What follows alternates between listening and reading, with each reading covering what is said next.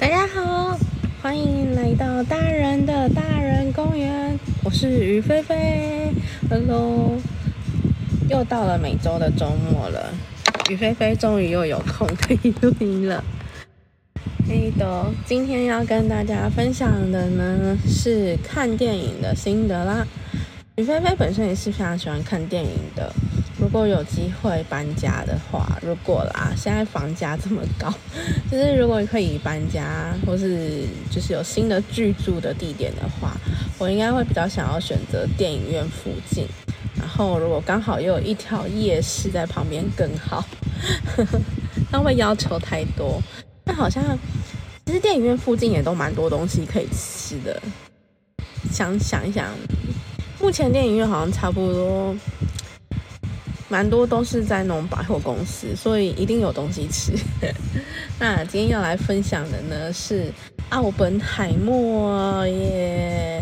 要先提醒大家，本集呢应该会讲到很多关于奥本海默这部电影的内容，所以如果想要去看爱奥本海默这部电影的人呢，就是请务必看完电影后再来听这一集，就是。应该会蛮多暴雷的地方这样子啊，所以呢，允许大家先跳过这一集，但之后大家看完电影之后，希望大家还是可以回来再听一下这一集内容啦。那首先呢，就要来介绍一下，先来介绍一下《奥本海默》这一部电影，就是根据维基百科的内容，这部电影是由克里斯多弗诺兰编剧和指导。改编自凯伯德和马丁 ·J· 薛文撰写的传记《奥本海默》，剧情讲述的呢是美国理论物理学家罗伯特·奥本海默参与研制哦原子弹的参与研制 研制原子弹的过程。主演的阵容包含悉尼·墨菲、艾米丽·布朗。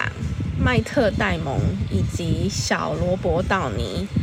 那整部电影呢？它是以线性时间线展开，奥本海默从学生时代到洛斯阿拉莫斯实验室的故事。然后他在一九五四年的安全听证会和路易斯·斯特劳斯一九五九年的提名听证会。这两个时间点在电影中交替出现，什么意思呢？就是其实，在观看电影的时候啊，整部电影穿插着黑白影像跟彩色的影像。彩色的影像代表着主角，就是主要叙述者或是主要描述的对象，正在就是那个时间线上面进行，就是整个主轴故事的。角色呢是代表着奥本海默的视角，那黑白的影像部分呢，则是代表着史特劳斯的视角。就是主要时间线是拉在二次大战前后的故事。那奥本海默就是发明原子弹的科学家。其实电影呢一直会出现科学家，或是嗯。有点像理论学家这样子的，就是名词出现。那我就直接把奥本海默定义成他就是一个科学家。那其实，在订票之前啊，这部其实预告我。预告第一次看到这部的电影的预告是在去看《不可能的任务》的时候，然后就觉得这部电影应该不会想要看。为什么？它主要算是一个叙述型的电影，就是整部电影都在讲一个比较理论型啊、科学啊，以及一个传记的故事。所以，嗯，老实讲，要去。就是看完整部电影的话，于菲菲很相信自己应该会看到睡着，所以在订票之前呢，就是于菲菲的姐姐就问，就跟我说：“你不会睡着吗？”我说：“好像会。”她就说：“那只好前一天晚上早一点睡啦。” 结果于菲菲还是快到就礼拜五晚上还是快到十凌晨十二点的时候才睡着，啊，真的是，当然就是因为这样子，所以我们是看早场十点多的，只是中间看到一半的时候，真的是有几度快要睡着，但是还是很努力的撑开眼睛继续看下去，因为其实就很怕说，哎，如果中间有一段没有看到，后面就看不懂。蛮常出现这样的情况，所以我就一直很认真的把眼睛撑开，这样子还好最后没有睡着。整体来讲，这一部呢，有没有觉得是一个一部很还不错的电影？以传记改编成电影来说，它其实，嗯，你说它沉闷吗？其实不沉闷。没有那么沉闷，没有想象中这么沉闷。你就想着，嗯，可能会很沉闷电影，但是你进去呢，你就不会觉得，嗯，好像没有想象中这么沉闷。然后，他的故事算是很紧凑，就是他的时间线跳来跳去，所以你会一直思考，现在是在哪个时间点？那现在为什么会跳到这个地方？然后，为什么这个？刚才原本还是奥本海默，就是彩色视角，现在又变成了黑白视角。然后你必须去很仔细的，嗯，去看、去听，说现在目前角色们就是他们在讲什么，在叙述哪些事情。因为你蛮专注去看，然后一边思考，所以你变得就比较不会有想睡的感觉，因为。大部分的电影、专辑电影，他们都是叙述型的故事，所以他们大部分就是在讲一个人的故事。那如果说他没有就是给你思考的空间，或是让你有思考就是动脑的机会的话，其实就真的很容易会有睡着的机的事情出现这样子。但那是很难得的，雨菲菲第一次看这种传记性的电影，没有要没有没有睡着，就是快要睡着。而已，快要快要，还没睡着。那整部电影中呢，雨菲菲比较深刻的定向的地方是收床单。接下来这真的是大爆雷了，要看电影才知道的部分。所以大家听到这边，如果发现自己好像还是比较想自己先去看剧情内容的话，赶快先去看完再来听。那就是总之呢。雨菲菲印象深刻就是收传单，收传单的部分出现在后段，因为时间的因素呢，当时的美国政府急着想要结束二次大战，所以下了就是算是给奥本海默一个压力，就是呃你们在洛斯阿拉莫斯计划中的东西成果要出来，那其实当时已经有就是。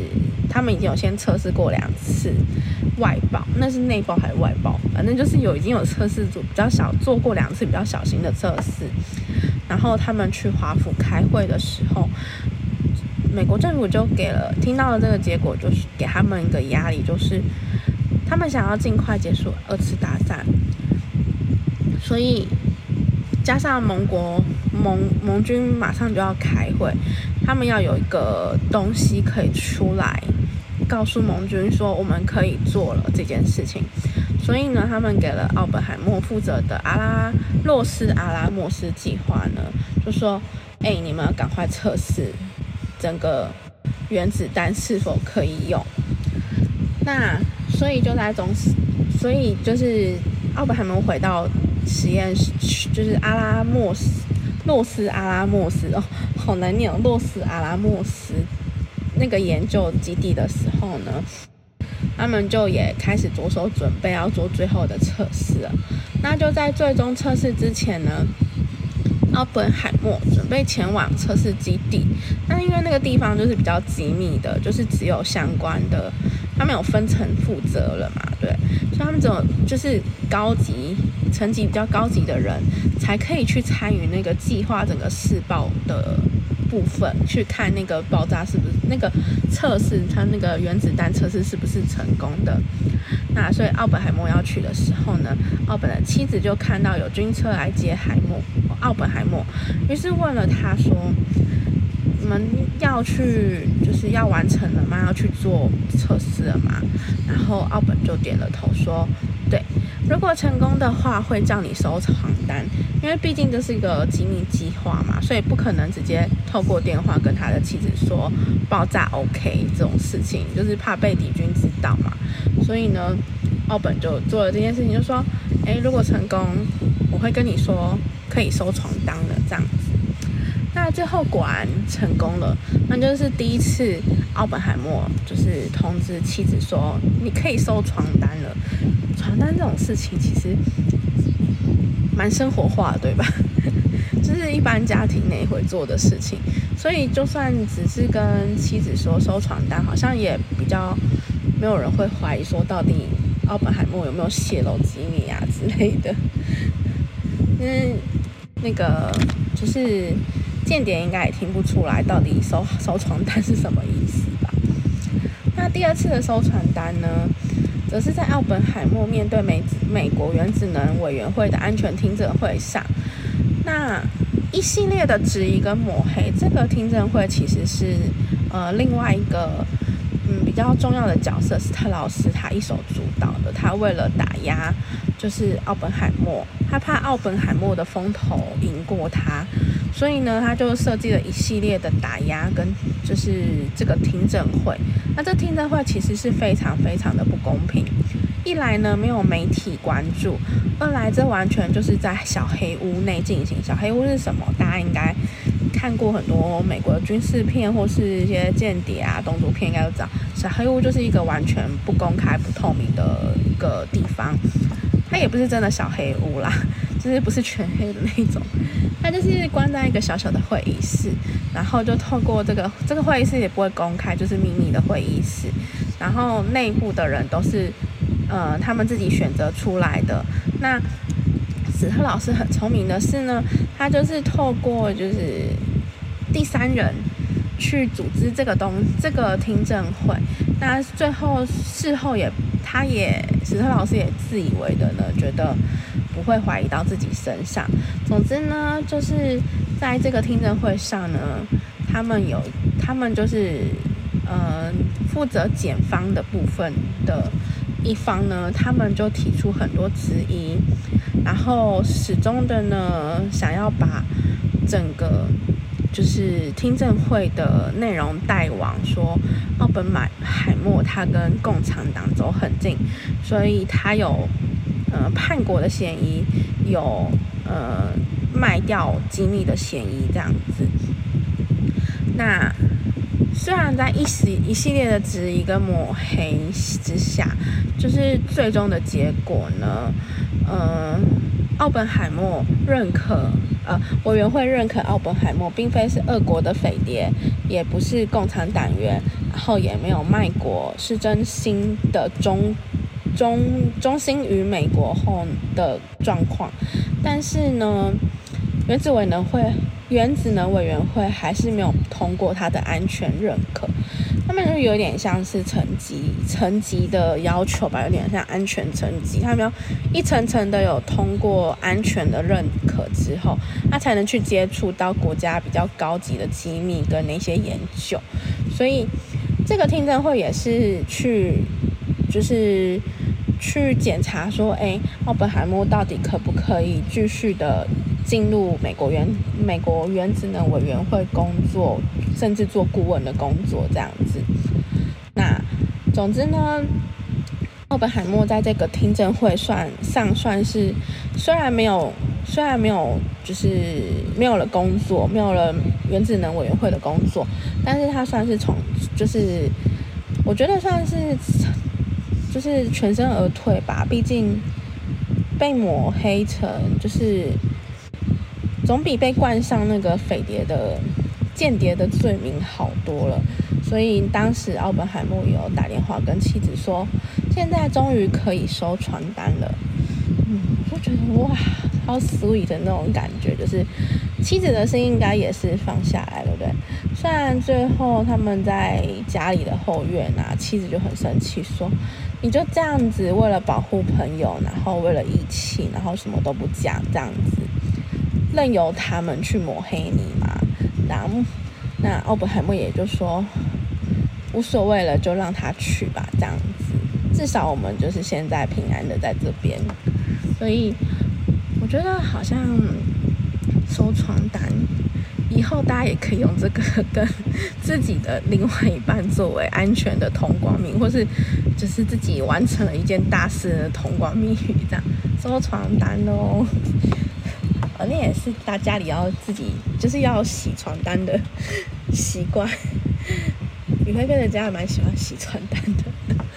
那电影中呢，还有一个段落是雨菲菲觉得也算是也蛮有很有道理的地方。嗯，大家都常看到，像对国家或是对整个社会经济有贡献、有帮助的人，有时候会接受一些勋章、国家勋章的颁奖，就是颁证的活动嘛。然后像诺贝尔奖啊、什么世界和平奖那种，这其实大家也都看过，对吧？那这一段呢，也是落在电影后段。最前面的时候呢，有提到奥本海默在二战后，史特劳斯邀请了奥本海默成为原子能研究院的院长。那当时史特劳斯已经是原子能委员会的主席。那虽然呢，奥本海默去了研究院，但他并没有松口说我呃他要成为院长，就是没有接受这个呃邀请。就是不算是真正接受邀请，那但是史特老师还是很，就是很积极的带他看参观整个研究院，然后甚至带他去看了办公室，说，哎，如果你可以，你愿意的话，这个这里以后就是你工作的地方，你的研究室了。那在看办公室的时候呢，只是呃，奥本海默就看到窗外另外一边有一个人正在湖边散步。史特老师就说：“哎，那是爱因斯坦。嗯，他已经过去的这几十年来，爱爱因斯坦都在那边散步。然后，嗯，史特老师就说：嗯，需要介绍你们两个认识吗？那奥本海默就说：哦，不用了，他们其实已经有互相认识过了。然后他就直接的离开了办公室，去找了爱因斯坦。那史特老师透过了窗户，就看到两个人不知道讲了什么。”那史特老师他很好奇嘛，他就也走向他们两个人。那但是在史特老师走过去的时候，爱因斯坦呢却看似不高兴的离开，甚至都没有向史特老师打招呼。那史特老师就这件让这件事让史特老师耿耿于怀，因为他一直觉得奥本海默一定是跟爱因斯坦讲了史特老师的坏话，所以呢，史特爱因斯坦才。哎，不对，奥本呃，对，爱因斯爱因斯坦一定是讲了，奥本一定是跟 哎，这到什么关系？等一下，我重来一次。奥本一定是跟了史特老师，认为奥本海默一定是跟爱因斯坦讲了史特老师的坏话，所以爱因斯坦才不跟史特老师打招呼，有点像绕绕口令。那但后来呢？电影在。到后面的时候，又把这段放出来，就说当时奥本海默到底跟爱因斯坦讲了什么呢？他们聊到了之后，就是一开始就是他们有一个插曲是，嗯，泰勒好像是他们那个基地的实验室的其中一个人，就是有算出说，诶，他们那个原子弹爆炸之后啊，里面的某些元素啊，会跟嗯。有极小趋近于零的机会会跟我们的大气层摩擦产生反应，然后呢会变成一个毁灭世界性的武器，这样就全世界都会被毁灭毁灭掉。那这个计算是呢，当时奥本海默有把这个计算的数据拿给爱因斯坦看，那但爱因斯坦呢，嗯，就是也是说这就是趋近于零，就是。可能的几率很小很小很小很小，这样子趋近于零。那奥本海默当时就也跟爱因斯坦讲了这个话，然后爱因斯坦就说，嗯，他们两个就在聊这件事情，然后就讲到后面，然后奥本就跟爱因斯坦说，哎，你不是也拿到了诺贝尔奖吗？然后爱因斯坦就要调侃调侃的说，他自己就是觉得拿到了这个奖，并非是为了自己，而是为了他们。他们呢，在此泛指政府或是提供这个奖项的单位或人们等等。爱因斯坦更是有些嘲讽的说：“等哪一天呢，你们他们颁奖给你的时候，你就知道那个感觉。他们颁奖给你，并非是为了你做出来这些成果，你有所成就，而是因为为了他们自己。”这段这段话其实就是要思考一下，他的深意是因为。也就是他的意思呢，是因为不管爱因斯坦也好，奥本海默也好，其实他们在获得这些奖之前，都经过众人对他们的敌意，甚至是抹黑。你们想嘛？就拿这个这部电影的主角奥本海默奥本海默来说，他是不是也是因为经过了，嗯，就是。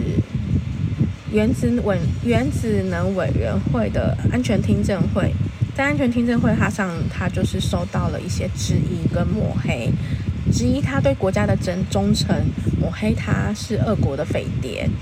所以，嗯，爱因斯坦的意思是说，在经过种种的敌意跟抹黑之后，然后给一个奖项给单，就是。在当事人证明他的价值，或是证明他的并没有哇世人所说的这些抹黑之后，给他们一个奖项，有一种真的是有一种打一个巴掌给一个甜枣的意味在，就是还真的是有点像是为了他们自己，而非是为了你，就是为了弥补你，他们觉得很愧疚，弥补你。而给你这个奖项，而并非是因为你做了什么很棒的成就，像是奥本海默，并非是因为他真的研究出了原子弹这个成就才给他这个奖项。那这有点让李菲菲想到，就是国中时期呢，其实也常受受常受到班上某些人的霸凌。那班导班导师其实就是一个欺善怕恶的人。他们都会，就是班导，就是只会拿假奖这种事情来安抚雨菲菲，甚至到毕业典礼的时候，雨菲菲莫名其妙拿到一些跟品德有关的奖项，可能就觉得说雨菲菲都没有生气啊，都没有因此变，因此就是反抗啊，干嘛？觉得雨菲菲很乖这样子。国中的时期，雨菲菲成绩并没有不算是好的，但是我毕业典礼那天拿的奖项。大概跟前三名加起来差不多多这样子，这样是不是有一种打一个巴掌提给一颗甜枣的感觉？这样子我不要甜枣。虽然雨菲菲，难怪雨菲菲到现在还不太喜欢吃枣子。那听到这里，你们或许还在回忆呢，史特老师到底是哪一位？其实有看完电影的人，你可能有些人还是搞不清楚，因为电影中真的太多人名了。但是呢？最重要的，除了奥本海默作为主角，他身边的女儿、女人琼，还有嗯奇蒂之外，就是他的朋友拉比，还有谁啊？很多人啊，爱因斯坦大家一定会很熟悉，因为我好像还真的是第一次看到电影中出现爱因斯坦，还是还是雨菲菲看电影太少了。好，总之史特老师到底是谁？帮助大家回忆一下，史特老师就是出现在黑白影片中，出出席了国会听证会的那个老男人。那他在听证会上呢，极其可能的撇开跟奥本海默的关系，却在最后的时候被一个男性的男年轻的男性指证人指证说。当初奥本海默事件，就是奥本海默被迫参加秘密听证会的部分，并且在听证会被抹黑、被质疑，这些呢都是史特劳斯的手笔，都是他操作的，而原因只是因为奥本海默在某次的嗯听证会上面就是就是有一个中间会一直提到那个出口要他们是否要出口某种元素至一个国家的听证会上，让史特老师出糗，就是因为在那个听证会上，奥本海默让他出糗，所以史特老师记记仇记成这样，真的很记仇。所以这部电影的结论应该就是，我们不要随随便招惹爱记仇的人。但这有时候很难讲，有时候表面上这个人看起来好像人很好啊什么的，都说什么都没有关系的人，这种人其实最可怕。对，真的真的很可怕。所以大家就是真的要好好的，不要视人不清的。好啦。那关于今天与菲菲去看的这部《奥本海默》电影心得分享到这里啦，不知道大家对于看完这部新电影的心得是什么？也欢迎大家跟雨菲菲分享哦。就是之后再宣传一下。听完节目后，如果有想给雨菲菲什么建议，或想留言给雨菲菲的话，都可以上 IG 搜寻“大人的大人公园”小盒子给雨菲菲就可以啦。那么各位。下集想听什么啊？就 是有时候算是番外篇，就是想要跟大家讲一些，就是平常下班后的琐事。那或许可能十几分钟讲完之类的。嗯，大家有想听一些什么部分吗？雨菲菲会尽量的，就是分享一些，例如说去哪里玩啊，或是去看电影的心得这样子。那有想要听什么或是想要建议的呢？记得 IG 小盒子啦。那么各位下期见，拜拜喽。